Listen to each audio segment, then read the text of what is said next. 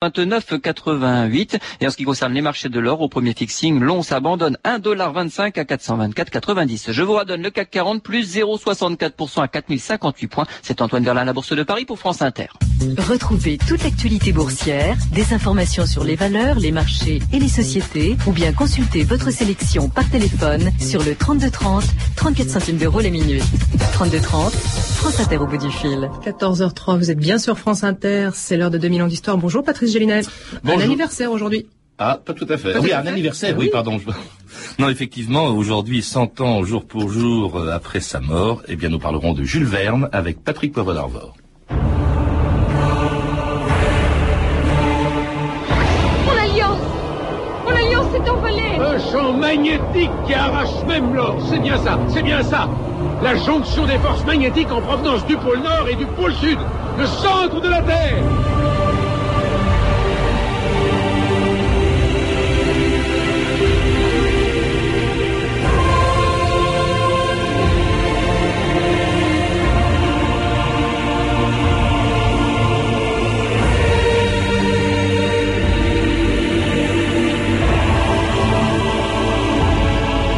2000 ans d'histoire.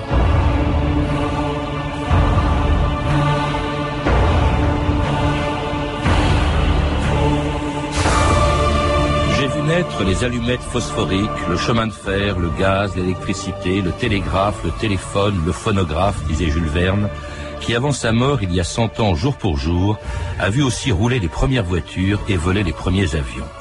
Témoin d'un monde qui a changé plus vite qu'à aucun autre moment de l'histoire, Jules Verne nous a même fait voyager 20 000 lieues sous les mers, bien avant Cousteau, et sur la Lune, 100 ans avant la mission Apollo. Mais malgré, ou peut-être à cause de l'énorme succès de ses 69 romans, il n'a jamais été admis dans le cénacle très fermé de la littérature. Peu importe, 100 ans après sa mort, Jules Verne continue de nous faire rêver et voyager autour du monde avec Phileas Fogg, au pôle Nord avec le capitaine Hatteras, au centre de la Terre avec le professeur Linenbrock, ou au pays des Tartares en compagnie d'un des plus célèbres personnages de ses aventures extraordinaires. Voici là, Ton nom Capitaine Michel Strogoff, du service des courriers impériaux, aux ordres de votre majesté. Tu sais pourquoi je t'ai fait venir? Je l'ignore, sire. À ton avis, combien de chances le meilleur de mes courriers a-t-il de traverser les lignes tartares et de parvenir à Irkoutsk? Sans y laisser sa peau Aucune, sire. À moins qu'il ne connaisse la Sibérie comme sa poche. Ce qui est ton cas, je crois. Oui, sire. Michel Strogoff, voici une lettre que tu remettras à Irkoutsk. Entre les mains de mon frère. Aux ordres de votre majesté. Tu partiras le plus tôt possible. Patrick Poivre bonjour. Bonjour. Alors c'était Michel Strogoff, un des personnages les plus célèbres des aventures extraordinaires de Jules Verne que vous lisiez avec votre frère bien avant de devenir journaliste. Dans un livre que vous venez d'écrire avec lui, Le Monde selon Jules Verne, vous dites Verne, le premier de tous certainement, nous a pris la main, libéré le regard, affranchi le cerveau, de sédentaires, nous sommes devenus nomades, savants, reporters, journalistes et voyageurs par le seul phénomène de l'œil. Et c'est vrai que pour des générations de jeunes, au fond, c'est par Jules Verne, par sa lecture, qu'on a découvert le monde. Ben oui, par exemple la Russie. Euh, à l'instant, on vient d'entendre euh, Kurt Jürgens, donc qui, interprétait euh, Michel Strogoff. Je devais avoir dix ans quand j'ai vu ce film. Euh, J'avais dix ans quand j'ai lu euh, Voyage au centre de la Terre, quand euh, j'ai lu Cinq semaines en, en, ballon, quand j'ai lu Le Tour du monde en 80 jours. Euh, j'ai appris beaucoup de choses du monde grâce à lui. Euh, parfois, il y avait des mots que je comprenais pas ou des géographies qui m'étaient inconnues. Ben, j'allais vers les atlas, les dictionnaires. Je pense que il m'a beaucoup aidé. Et puis, curieusement, dix ans plus tard, mon, mon frère a connu à peu près le même chemin. Et à chaque fois, euh, pour moi comme pour lui, il nous a donné envie de nous évader, au fond, d'une façon de partir en ballon et de faire le tour du monde. Depuis, j'ai eu l'occasion de le faire souvent, peut-être en partie grâce à lui. Vous évadez même de l'école d'ailleurs, parce que j'ai appris que vous oui. séchiez, vous faisiez porter pâle pour pouvoir lire Jules Verne oui. Euh, discrètement. Alors, Jules Verne lui-même, hein, il rêvait du monde, mais il n'avait pas de Jules Verne. S'il avait un Jules Verne à lui, c'était en fait Fenimore Cooper. C'était aussi la ville de Nantes, où il est né en 1828 et qui lui a donné vraiment le goût de l'aventure. Euh, il a oui, large très tôt. Il voit passer la Loire devant lui, euh, il est né sur une île fait d'eau, il, il, voit, il devine qu'au bout, il y a, a l'océan, il, va d'ailleurs essayer un petit peu de partir pendant quelques kilomètres. Il va pas aller bien loin, vers Saint-Herblain, vers Saint-Nazaire. Puis il s'arrêtera. Mais bon, il est aux portes de l'aventure, aux portes du, monde, du nouveau monde. Et il ne cessera de, cessera de voyager. D'ailleurs, il s'achètera trois bateaux qui s'appelleront tous les trois le Saint-Michel. Et il ira, il ira à la recherche du monde, des mondes inconnus, qui pour certains encore sont, restent inconnus aujourd'hui. Alors cela dit, cette vocation, elle est quand même très tôt contrariée. Il rêve du grand large, mais en fait, il va lui tourner le dos. Il va à Paris, ses parents veulent qu'il soit avocat, il va faire des études qui l'empoisonnent un petit peu.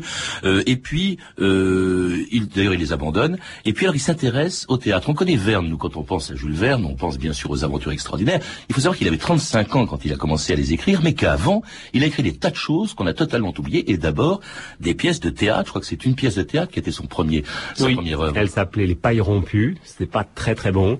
Et il y en a eu beaucoup d'autres.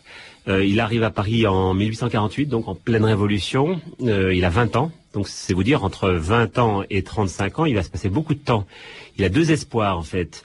Euh, il pensait quand il était plus jeune qu'il serait un grand poète, un grand versificateur. Il écrivait beaucoup de poèmes. Et puis ensuite, euh, il a espéré être dramaturge. Et il a proposé des pièces euh, qui ont été succès, jouées avec des succès extrêmement modestes, souvent des fours. Et comme ça marchait pas très bien, il est devenu secrétaire d'un théâtre d'ailleurs. Il s'est occupé beaucoup de ce théâtre. Il a été ami d'Alexandre Dumas fils à ce moment-là.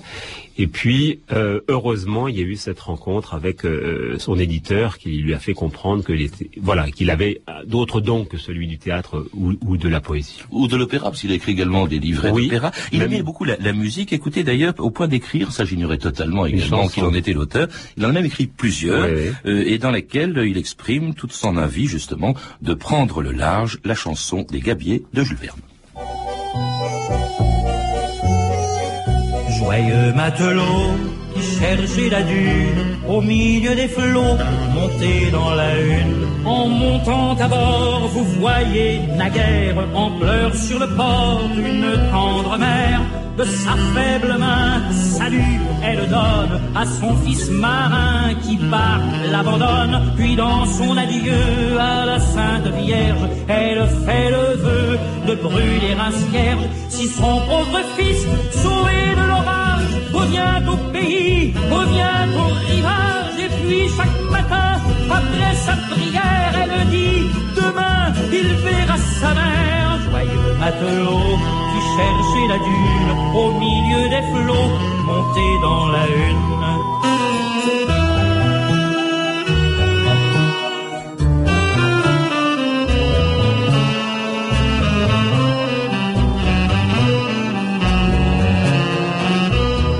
Quatre doigts pouce, il a douze fois canoté de mousse. Alors tout va bien, c'est signe de joie. Sous son mât qui tient, le navire ploie, puisque l'officier a de la durée sur de son quartier braqué la lunette. Joyeux matelot qui cherchait la dune au milieu des flots, montez à la une. Et c'était Serge Kerval, la chanson des Gabiers, avec des paroles de Jules Verne, dont j'ignorais, je vous avouerai qu'il avait écrit aussi des chansons, et cela avant d'écrire ce par quoi il est devenu célèbre, Patrick Poivre c'est-à-dire les aventures extraordinaires. La première, c'est Cinq semaines en ballon, qui paraît en 1863, mais cela grâce à un éditeur qui est totalement inséparable, c'est une rencontre extraordinaire, mais qui est inséparable de l'œuvre de, Jules Verne, c'est Pierre-Jules Hetzel, Patrick. Oui, alors il se trouve qu'en effet, euh, euh, Jules Verne propose... Euh, un manuscrit qu'il intitule euh, d'une manière assez banale euh, Voyage dans l'air, et que l'éditeur en question, qui avait édité par ailleurs de, grands auteurs, hein, il a édité euh, Georges Sand, Hugo et quelques autres, cet éditeur dit, oh, ça va pas du tout. Euh, d'abord, ça va pas s'appeler Voyage dans l'air, ça va s'appeler Cinq semaines en ballon. Euh, ça sera plus vendeur. Et puis, il lui trouve toute une série d'astuces, justement, pour être plus vendeur. D'abord, il lui trouve des couvertures magnifiques, les fameuses couvertures cartonnées Hetzel. Donc, euh, il y avait toujours des lumineux, il y avait du doré, c'était beau, les voyages extraordinaires, on avait envie d'acheter. Il trouve l'idée des livres d'étrennes, c'est-à-dire les livres qu'on euh, publie au moment de, Noël, parce que ça fait des cadeaux, et tout ça, ça n'existait pas jusqu'alors. Et puis, et il, euh, il, il, va plus loin. Il lui dit, oh là, ce personnage, il faut qu'il change de nationalité, cette fin, ça va pas. Ton deuxième livre, deuxième livre en effet, Paris au XXe siècle. Il n'en veut pas. Il lui refuse. Donc il n'y aura pas de Paris au XXe siècle. Il y en aura un, mais en, en 1994, donc publié bien après sa mort, etc., etc. Et cette relation, elle est très forte. C'est une relation vraiment très amicale, mais elle est très forte. C'est vraiment, le, je dirais presque, l'éditeur qui tient euh, son auteur. Et avec une vocation pédagogique, Hetzel était fasciné par les progrès techniques, comme d'ailleurs tous les gens de son époque. C'était mmh. extraordinaire ce qu'a Tant de choses se passaient à la fin du, mmh. du, 19e, la deuxième moitié du 19e, euh, mais en même temps la volonté de vulgariser la C'est un peu le projet, au fond, qu'il confie à Jules Verne. Oui, et tous les deux ont la même passion, c'est-à-dire ils sont très pédagogues, ils se sentent euh, instituteurs dans, dans, dans l'âme, euh, ils, sont à, à l'affût de toutes les petites euh, découvertes du moment, et ils euh, regardent toutes les revues, il y avait beaucoup de revues de cette, de cette nature, alors des revues qui n'étaient pas très très connues à, à l'époque, mais ils vont chercher, et, et, surtout Jules Verne, il va notamment à la bibliothèque d'Amiens et il fait beaucoup de recherches, et au fond, il accompagne. On peut pas dire qu'il anticipe, on peut pas dire qu'il anticipe, qu'il imagine, c'est parce que tout ça a pratiquement existé, mais il accompagne ce que va être, ce que vont être mmh. toutes ces inventions.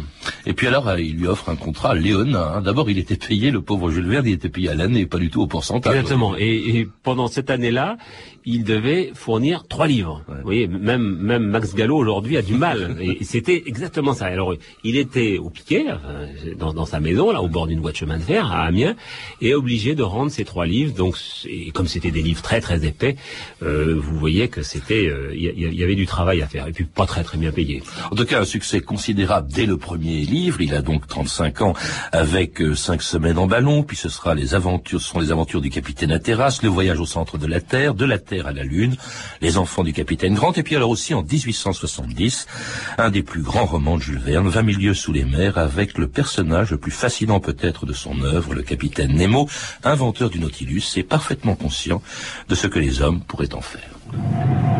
Il était évident que le capitaine Nemo avait découvert ce que les hommes cherchaient depuis toujours, le véritable pouvoir dynamique de l'univers. Ce secret à lui seul lui conférait la maîtrise des mers. Comment un être a-t-il pu concevoir un tel navire et réussir à asservir une telle puissance qui dépasse les rêves des savants les plus hardis Voyons, c'est un secret à révolutionner le monde ou à le détruire. Voyez-vous, à la surface règne la terreur et la faim. Partout il règne aussi l'iniquité et l'injustice. On se bat. Mais à vingt pieds à peine sous la frange des vagues, le mal est noyé et son influence s'efface. Imaginez ce que l'homme ferait s'il contrôlait des machines telles que ce submersible. Et c'était un extrait de 20 milieux sous les mers de Richard Fleischer avec James Mason dans le rôle du capitaine Nemo, dont on dit souvent, Patrick d'avoir qu'il ressemblait à Jules Verne plus que n'importe quel autre de ses personnages. Je pense qu'en effet, c'était vraiment la face sombre de Jules Verne, qui, qui ne cessera d'ailleurs de prendre de l'importance dans son œuvre et dans sa vie. C'est un personnage, il faut quand même voir que c'est un personnage euh, très négatif. Hein. C'est un personnage euh, euh, qui, qui, est un quasi-terroriste, qui essaie de prendre le monde en otage. Il ressemble beaucoup d'ailleurs au personnage de, dans James Bond, vous savez, le, mm. maître du monde, ce M qu'on voit pas, qui est sous les eaux et ça.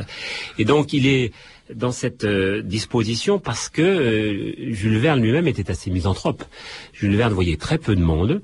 Il a été certes conseiller municipal à, Amiens. Euh, il a fait un ou deux balles, pas plus, pour voir la bonne société de là-bas, mais, mais c'est tout. Il, était, il sortait très peu. Mm. À Paris, pas davantage.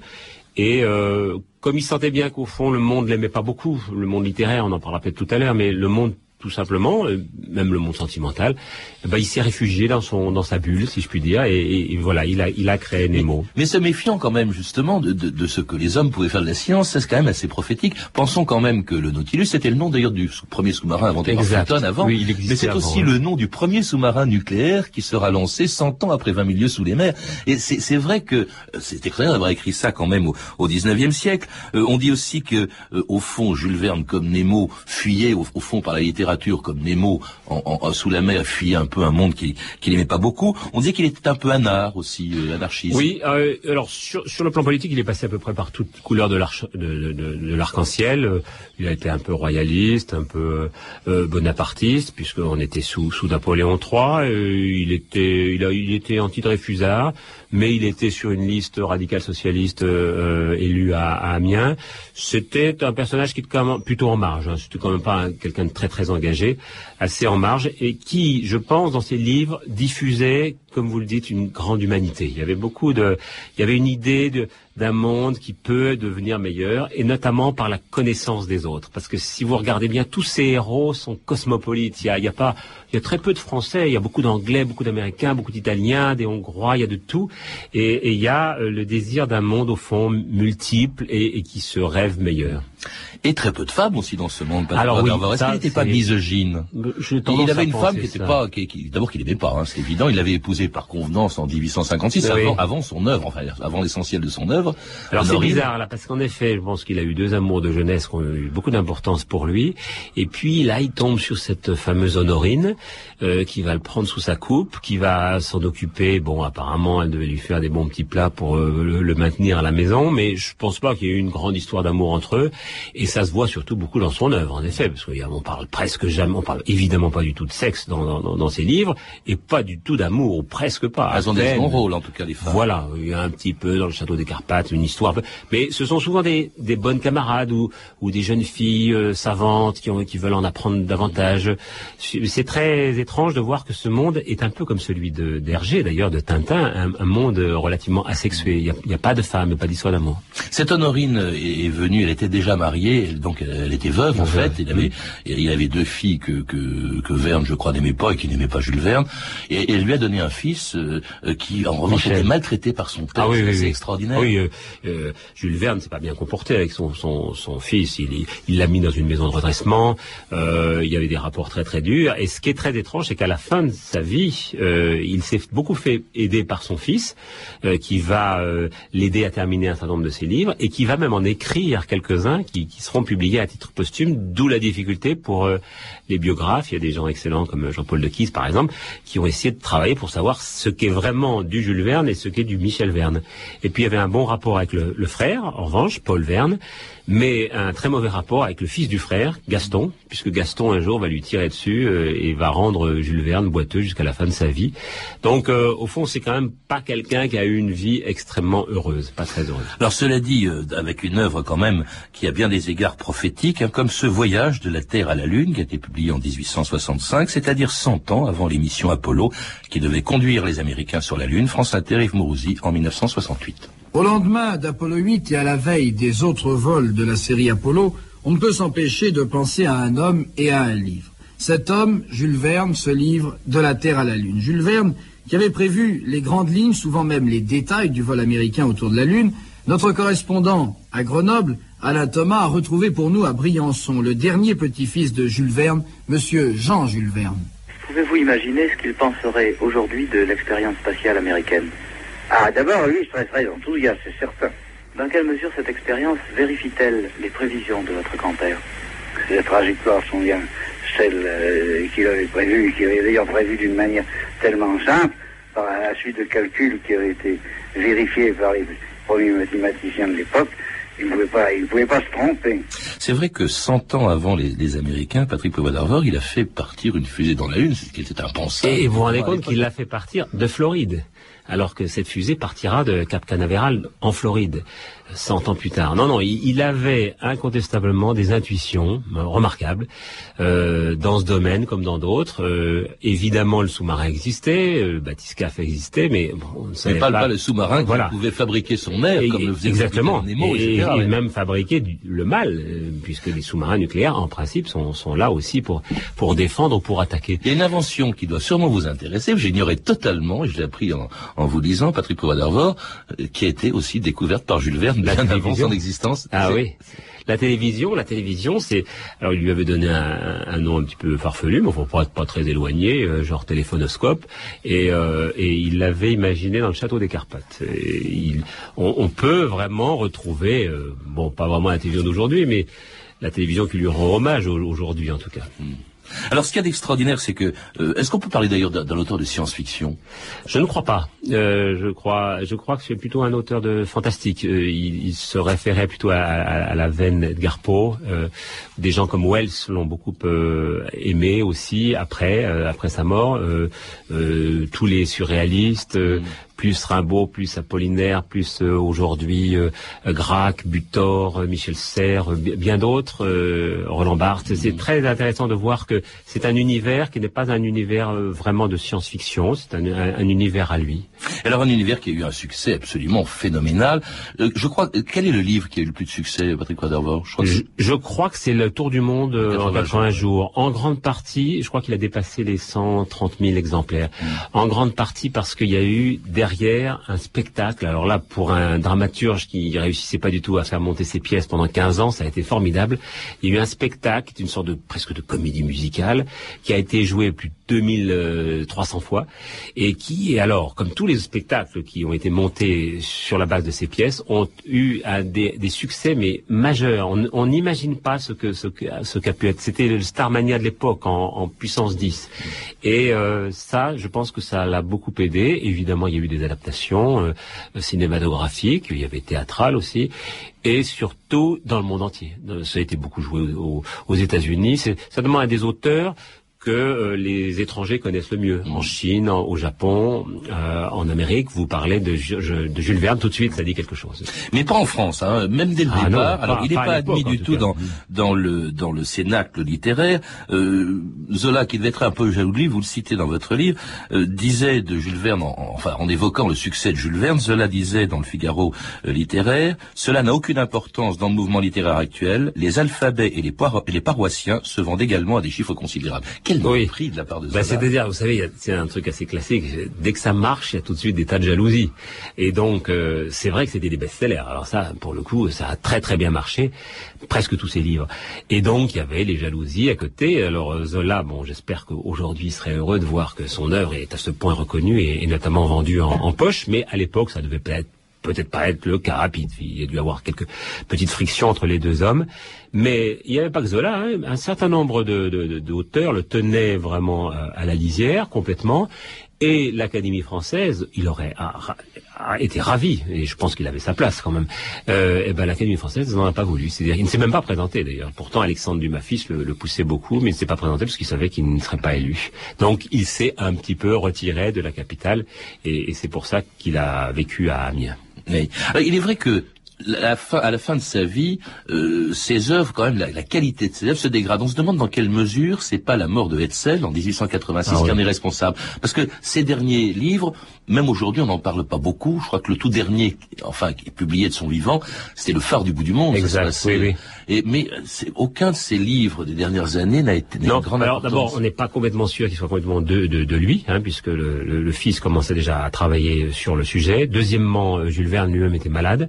Euh, il avait beaucoup de problèmes, problèmes d'estomac, problèmes de, de, de, paralysie faciale. À toute sa vie, hein, oui, ah oui, c'était dramatique. Il était obligé de se soigner à l'électricité, il y avait des décharges d'électricité, et puis euh, l'œil qui, qui, euh, qui se fermait. Bon, il voyait bien que ça se que ça s'arrêtait. C'est une des raisons pour lesquelles on a écrit ce, ce livre à la première personne. Oui, c'est bizarre ça. Oui, alors c'est volontaire parce que je pense que c'est comme ça qu'un homme euh, nous apparaît le, le, plus dans toute sa complexité et, et, et dans sa en même temps sa splendeur. C'est la fin de sa vie. On est donc le 24 mars, exactement à, pratiquement à la même heure, puisque il meurt dans l'après-midi, et euh, il voit repasser toute sa vie. Et on a imaginé donc euh, il a pu raconter euh, ce qui euh, s'appuie sur des témoignages historiques incontestables. Enfin, il n'y a pas du tout de partie romancée, si ce n'est ce, ce faux testament que que nous lui prêtons.